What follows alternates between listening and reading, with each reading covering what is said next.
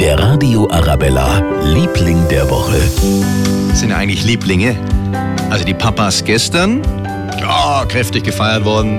Und die Mamas am Sonntag. Muttertag. Und deswegen haben die Münchner im Westpark mal an die Eltern gedacht. Mama und Papa sind die Besten, weil sie immer hinter einem stehen und man mit ihnen über alles reden kann und sie dafür sorgen, dass man alles hat und es einem gut geht. Relativ simpel eigentlich, weil ohne die gäbe es einen nichts. Das wäre das Erste. Und das Zweite, ohne die wäre man nicht groß geworden. weil sie immer für einen da sind, weil sie vieles verstehen und einem wahnsinnig gut kennen. Der Radio Arabella, Liebling der Woche.